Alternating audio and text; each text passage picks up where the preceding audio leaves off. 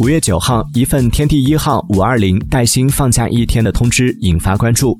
通知中提及根据现在年轻人的生育意愿三百年后我国人口将不到一亿人公司决定放假一天。谈谈情说说爱造造娃。五月九号午间天地一号工作人员回应此事表示放假属实。至于内容为什么这样写是上面领导的意思自己也不清楚。